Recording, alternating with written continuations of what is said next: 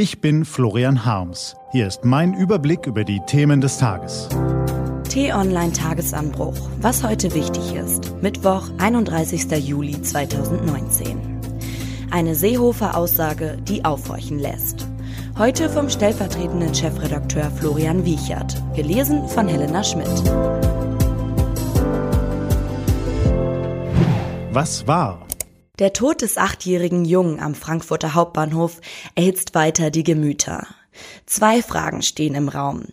Erstens, was muss passieren, damit ein Mann durchdreht und in die Lage kommt, einen Jungen in den Tod zu stoßen, sowie dessen Mutter und eine Rentnerin zu attackieren? Zweitens, was wird nun wirklich umgesetzt, um die Sicherheit an Bahnsteigen oder vielleicht sogar insgesamt im öffentlichen Raum zu erhöhen? Um die erste Frage zu beantworten, fehlen derzeit schlichtweg Hintergründe und Informationen. Den bisher genannten Fakten zufolge ist der gebürtige Eritreer 40 Jahre alt, verheiratet und Vater von drei Kindern. Er gilt als absolut vorbildliches Integrationsbeispiel und ist laut eigener damaliger Aussage über Jahre glücklich in der Schweiz. Dann der Bruch. Der Mann begibt sich 2019 in psychiatrische Behandlung, lässt sich aufgrund psychischer Probleme krankschreiben. Laut Bundespolizeipräsident Dieter Roman bedroht er vergangene Woche Donnerstag eine Nachbarin mit einem Messer, wirkt sie, sperrt sie ein und flüchtet. Er wird national zur Festnahme ausgeschrieben. Wie in aller Welt kam es zum Bruch. Auch gibt es überhaupt keine Hinweise auf einen Zusammenhang mit seiner Herkunft, wie ihn gestern bereits diverse Medien, insbesondere in sozialen Netzwerken und auch in unserer Community bei t-online.de herzustellen versuchten. Auch gestern Abend bei einer Andacht der Bahnhofsmission in Frankfurt tauchten unter den rund 400 Teilnehmern zunächst auch unterschiedliche politische Gruppierungen auf. Darunter eine Rechte, die sich in ihren Ressentiments gegen Flüchtlinge und Ausländer bestätigt sah.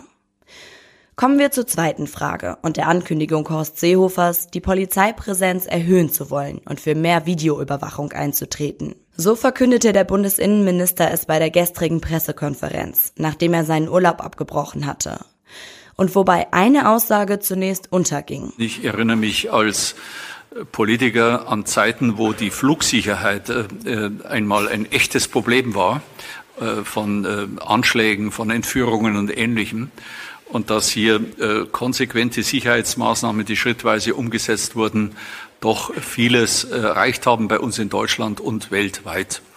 Und deshalb halte ich es für geboten, dass wir auch weiter überlegen, wie wir die Sicherheit an unseren Bahnhöfen in Deutschland verbessern können, und zwar wirksam verbessern können. Nicht nur mit schönen Äußerungen, sondern auch in der Konsequenz, in der Tat. Anschläge, Flugzeugentführungen und Flugsicherheitsbedenken die gab es nach den Terroranschlägen des 11. September 2001 in den USA und bei vielen weiteren Vorfällen weltweit. Sie führten letztlich zu einer Revolutionierung der Flugsicherheit, unter anderem zum Einsatz von Körperscannern oder der Begrenzung von Flüssigkeitsmitnahme im Handgepäck.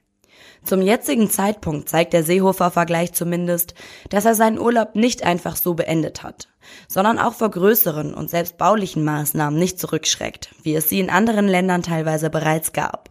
Womöglich kommt da noch einiges auf uns zu. Was steht an? Die T-Online-Redaktion blickt für Sie heute unter anderem auf diese Themen. Außenminister Heiko Maas reist am Vortag der Feierlichkeiten zum 75. Jahrestag des Warschauer Aufstands gegen die deutsche Besatzung im Zweiten Weltkrieg in die polnische Hauptstadt. Annegret Kramp-Karrenbauer arbeitet sich weiter in ihr neues Amt als Verteidigungsministerin ein. Ab 13.45 Uhr wird sie zu einem Antrittsbesuch bei NATO-Generalsekretär Jens Stoltenberg in Brüssel erwartet. Und in Berlin beginnt der Prozess gegen einen 44-Jährigen, der die Schülerin Georgine Krüger vergewaltigt und erwürgt haben soll. Diese und andere Nachrichten, Analysen, Interviews und Kolumnen gibt's den ganzen Tag auf t-online.de. Das war der T-Online-Tagesanbruch vom 31. Juli 2019. Produziert vom Online-Radio- und Podcast-Anbieter Detektor FM. Den Tagesanbruch zum Hören gibt's auch in der Podcast-App Ihrer Wahl zum Abonnieren. Wünsche Ihnen einen frohen Tag. Ihr Florian Harms.